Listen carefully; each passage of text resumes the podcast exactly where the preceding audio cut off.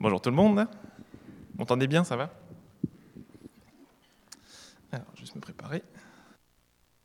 J'aime bien dans certains messages, c'est qu'il euh, y a une bonne transition qui se fait entre les chants et le message que j'apporte. Et euh, vu qu'on parle de soif, d'eau, je vous propose de rester dans le même thème, parce que je vais parler des noces de Cana, et donc je vous propose de transformer cette eau en vin. Pas moi, mais Et donc pour ça, je vous propose déjà de commencer par euh, prier pour euh, inviter, euh, inviter Dieu, Jésus et son Saint-Esprit pour, pour ce temps-là. Seigneur, merci pour ce que tu fais pour nous. On t'invite pour ce moment, que tu sois là à, ouvrir nos cœurs, ouvrir notre esprit, qu'on puisse passer un, un bon moment avec toi dans l'étude de ce texte, que tu puisses aussi guider mes mots et on appelle ton Saint-Esprit pour, euh, pour nous guider et nous enseigner. Amen. Je vous propose déjà de commencer par lire euh, ce texte des noces de Cana qui se trouve dans Jean.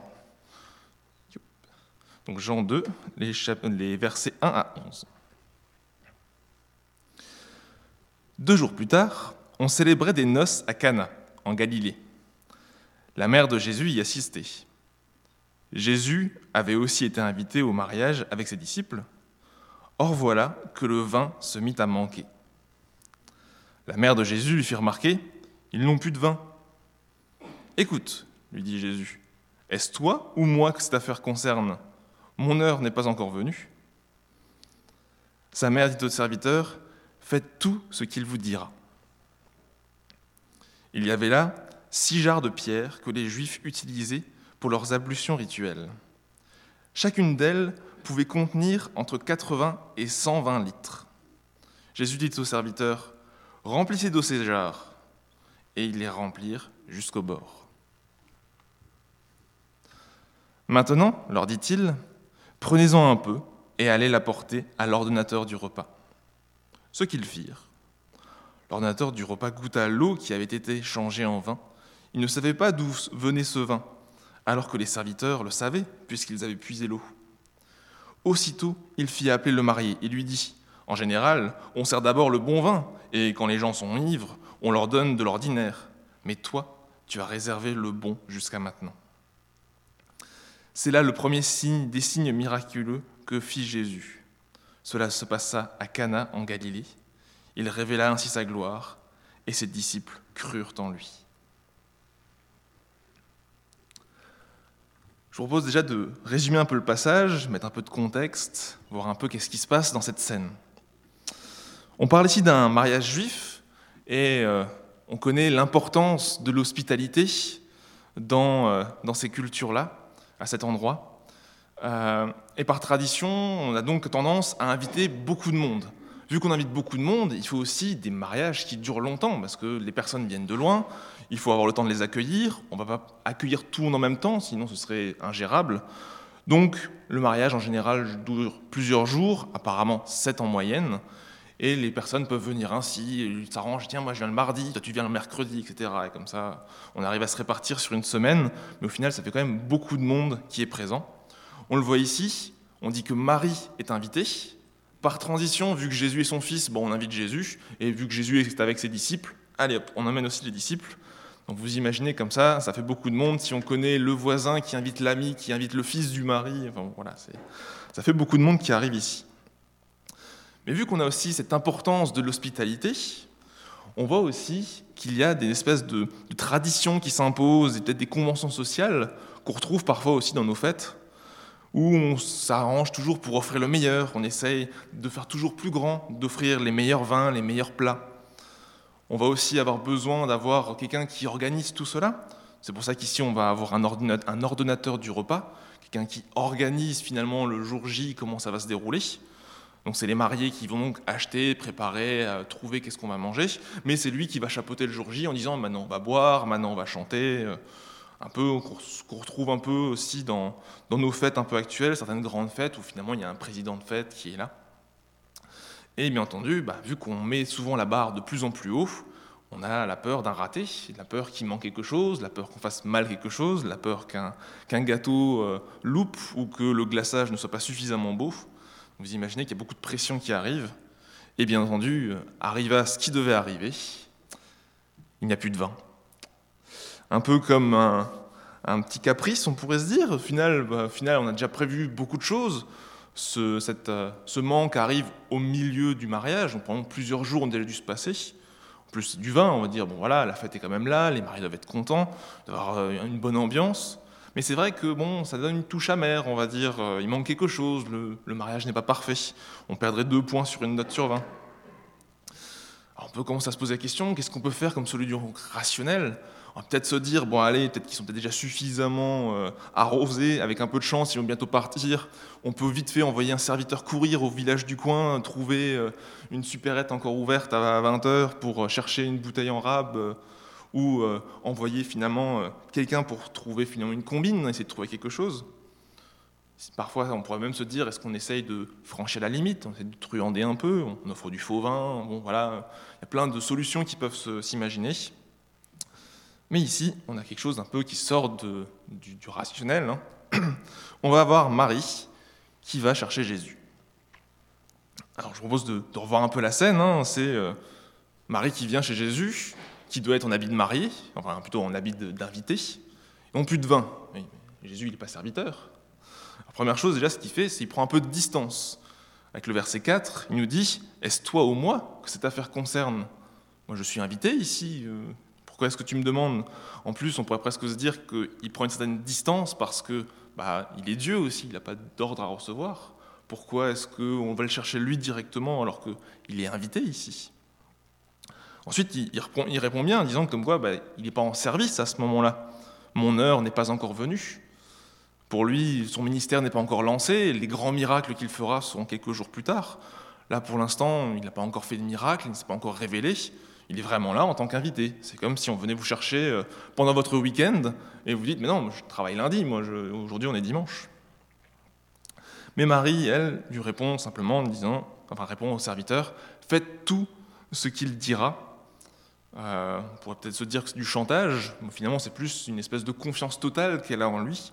En effet, je pense qu'elle triche un peu, euh, c'est son fils, elle doit certainement savoir de quoi est-ce qu'il est capable, on lui a annoncé depuis longtemps. Donc elle lui fait totalement confiance, je te laisse les rênes, je sais que tu es capable de tout. Et c'est là que Jésus prend finalement le choix d'agir et euh, fait donc son premier miracle. Alors il regarde qu'est-ce qu'il a à disposition. Il voit qu'on a six jarres qui sont présentes, des jarres qui servent à des rituels, donc l'habitude en général de se laver les mains, pas forcément pour des questions sanitaires, juste par habitude, hein, par euh, le fait que euh, bah, c'est écrit dans la loi, donc on le fait, voilà. Et Jésus demande de remplir à rabord ces jarres, donc six jarres de 100 litres, donc ça fait 600 litres, donc déjà il faut chercher l'eau, on a un de, un peu de travail. Et euh, Jésus décide à ce moment-là de changer l'eau en vin. je me suis amusé à faire un petit calcul. Si on a 600 litres avec des bouteilles classiques, ça fait environ 800 bouteilles. 800 bouteilles, moi je ne suis pas très expert en vin, mais je me dis que ça fait plutôt beaucoup pour un mariage. En faisant un calcul un peu rapide, euh, on peut se dire que, allez, pour euh, une centaine de personnes, pour une soirée, 40 bouteilles, 50 bouteilles, ça devrait largement suffire. Là, on a 800. On est au milieu du mariage, donc probablement on va se dire le quatrième jour, je pense. Hein. je veux dire, ils avaient déjà prévu du vin avant, donc il peut-être resté trois ou quatre jours à passer. Donc si on considère là, ils peuvent encore tenir 16 jours pour le mariage, à 100 personnes. Même si maintenant ils sont plus nombreux, il y a finalement largement assez de vin. En plus, un peu plus tard, on vous dit que le vin n'est pas juste de la picrate qu'on trouve comme ça, mais c'est un excellent vin, apparemment. Donc je me suis dit, euh, si on prend les valeurs actuelles, j'ai trouvé qu'un un bon vin moyen, euh, enfin un bon vin, je veux dire, pardon, la moyenne des prix d'un bon vin est environ 20 euros à l'heure actuelle. Donc, fois 800 bouteilles, ça fait un cadeau de 16 000 euros. Ça fait quand même un joli cadeau de mariage.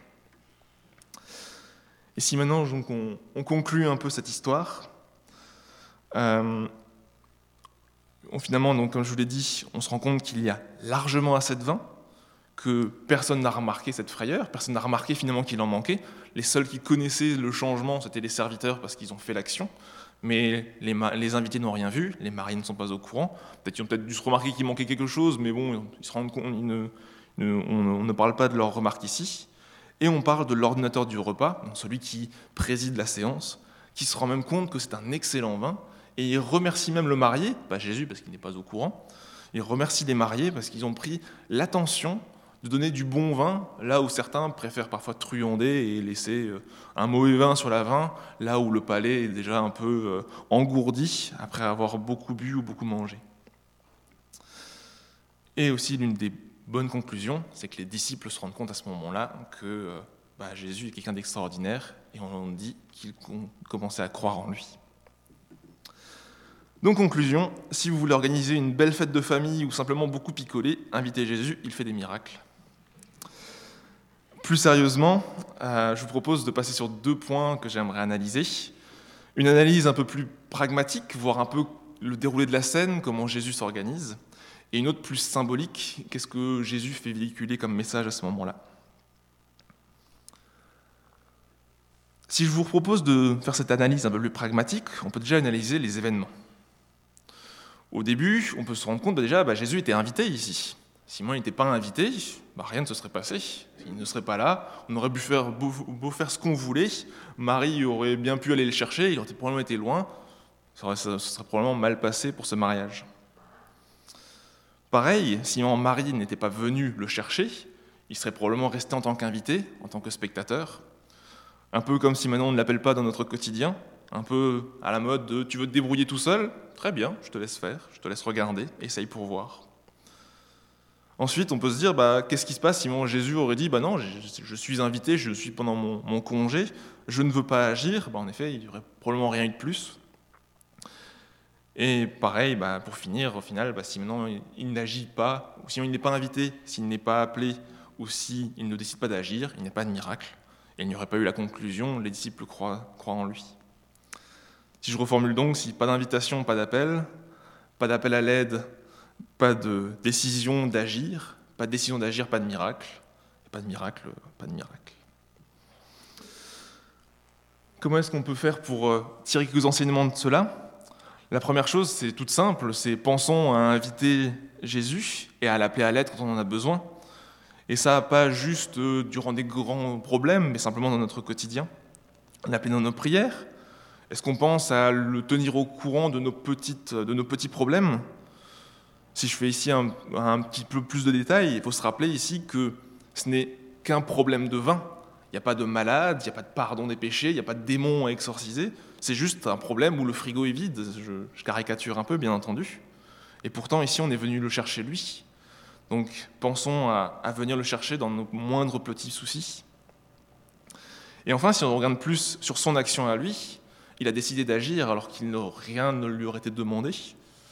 Euh, il aurait pu très bien dire bah non, j'ai envie de me reposer, je suis là en tant qu'invité, euh, je, te laisse. Non, à l'inverse. Il a, il décidé d'agir, il a fait quelque chose, il a pris un peu de son temps pour euh, sauver l'honneur de ce mariage. Et on, peut peut-être s'en tirer ça comme conclusion finalement de décider d'agir là où on est, même dans de petites choses. Et peut-être pour se remotiver là-dessus, on peut quand même conclure que Jésus, celui qui est le sauveur du monde, celui qui est venu pour nous racheter et mourir sur une croix, est intervenu ici pour remplir une cave qui était vide, juste parce qu'on a oublié de faire les courses avant. Donc nous, si Jésus a fait ça, on peut bien prendre quelques instants pour nos proches, pour là où nous sommes, et se poser la question, bah, où est-ce que nous sommes invités? Où est-ce que Dieu nous a amenés? Qu'est-ce qu'on peut faire ici à notre échelle? Ce genre de questions qu'on peut se poser. Ensuite, il y en a une deuxième interprétation plus symbolique.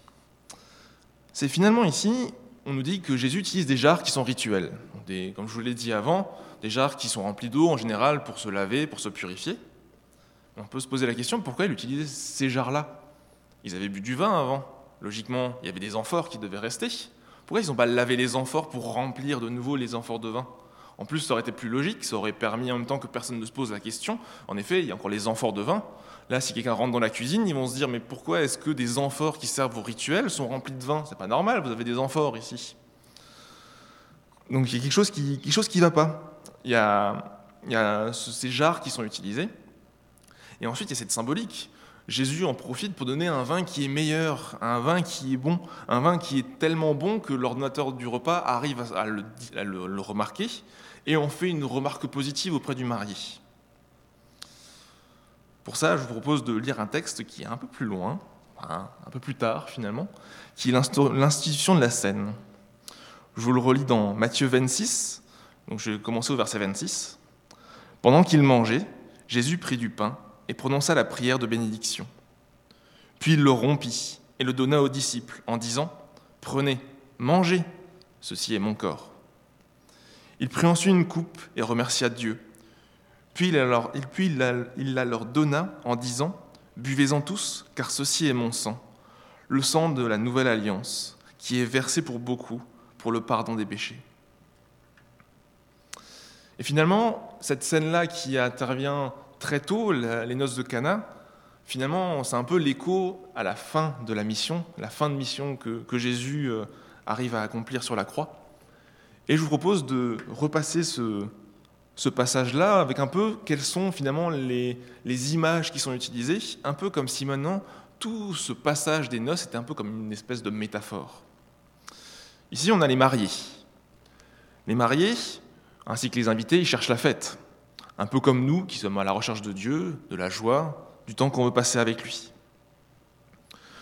On va voir ensuite des jarres.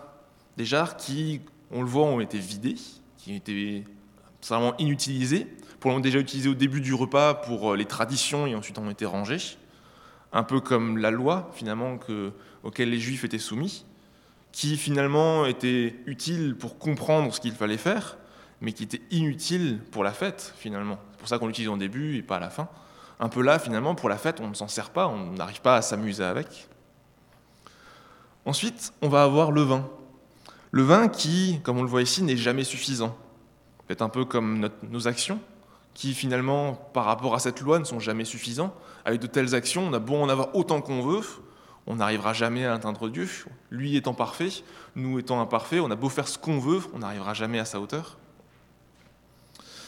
Ensuite, on arrive avec le maître, le maître de cérémonie, celui qui caractérise un peu l'aspect rangé, ordonné, un peu comme un esprit rationnel qui va essayer de s'arranger s'il est au courant pour trouver des combines, des truands, des comment dire, des, des, des contournements pour résoudre ce problème. Un peu comme nous, si on est livré à nous-mêmes, on va essayer de trouver des combines pour arriver à, régler nos bonnes actions, arriver à se mettre, se justifier tout seul, mais on n'arrivera pas à aller plus loin parce que la loi nous bloque et on voit qu'on n'arrivera pas à aller plus loin devant Dieu avec, avec cet esprit-là. Et enfin, on a Marie. Marie qui, finalement, fait simplement confiance, un peu comme une étincelle de foi, qui se dit bah, Moi, je n'y arriverai pas tout seul, je vais appeler quelqu'un d'autre. Et ce quelqu'un, c'est Jésus, la dernière image que nous avons dans ce, passage, qui lui, qu'est-ce qu'il fait? Il prend les jarres et il les remplit, il les remplit abondamment. Un peu finalement comme ce qu'il fait pour nous, il nous rachète. Et si maintenant je reprends toute ma métaphore dans le sens inverse, le vin qui était l'équivalent de bonnes actions, lui le remplace par son vin, une seule action qui est largement suffisante. Je rappelle dans le passage plus de, plus de 600 litres on va avoir ces jarres finalement qui correspondent à la loi, mais ici qui est rempli par l'action de Jésus, donc un peu comme lui qui accomplit cette loi et qui le fait à notre place. Et enfin la fête qui peut continuer, où les mariés n'ont plus à se poser de questions, on n'ira pas les accuser ou leur euh, entacher leur, leur, leur, mariage parce que Jésus a réussi à le rendre beau, à le rendre complet. Et même euh, finalement notre esprit, donc un peu comme l'ordinateur du repas, qui se rend compte, bah, finalement c'est bien meilleur comme ça. Si je conclus donc cette, cette petite métaphore, en remplissant abondamment des jarres de vin, Jésus annonce ce qu'il fera plus tard, nous remplir abondamment de sa grâce. Quelques réflexions par rapport à ça. Ce qu'on peut se poser ici, c'est euh, bah, nous, où en sont nos réserves? Est-ce que je suis encore à bloc, que je suis encore zélé pour euh, servir? Ou est-ce que je vois finalement d'un œil un peu triste, euh, un peu pessimiste, voir mes réserves partir et se rendre compte que je ne, je ne sers pas, je ne, je ne pourrai jamais être suffisant? Et se poser la question à ce moment-là, est-ce qu'on pense à se tourner vers Jésus et lui dire au secours? Et aussi se poser la question, quand est-ce que c'est la dernière fois qu'on est revenu vers lui pour remplir nos jarres pour lui dire, c'est à toi que je veux faire confiance, et je sais que c'est toi qui es suffisant, c'est ta grâce qui sauve. Je vais conclure sur, euh, sur ces noces-là alors et sur, sur euh, les, les interprétations qu'on a pu faire. On a donc deux angles finalement. Un angle plus pragmatique qui nous rappelle qu'il faut inviter Jésus pour qu'il soit là dans notre quotidien. C'est comme ça qu'on va pouvoir l'appeler à agir. Si on ne l'appelle pas, il va juste nous regarder, mais il va peut-être pas intervenir pour nous laisser nous, débrouiller, nous laisser grandir, laisser nous faire face à nos échecs. Et seulement ensuite, il va venir vers nous en disant Maintenant, je, vais pouvoir t'aider.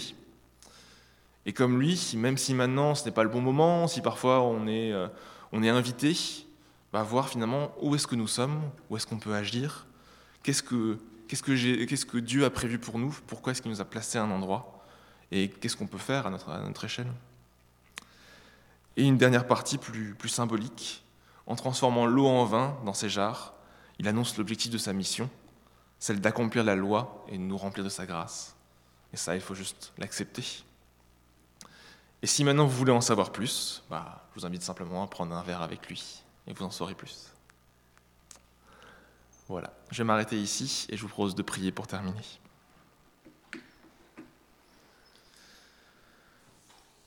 Merci Seigneur, car même quand tu es pris au dépourvu, comme ici dans les noces de Cana, tu agis avec classe, avec sagesse. Tu arrives à transmettre ton message, et j'espère que comme les disciples, nous pouvons croire davantage en toi. Je t'invite durant cette semaine à être à, à nos côtés, dans nos joies comme dans nos faiblesses, que tu sois au courant de tout et que tu sois le maître de tout.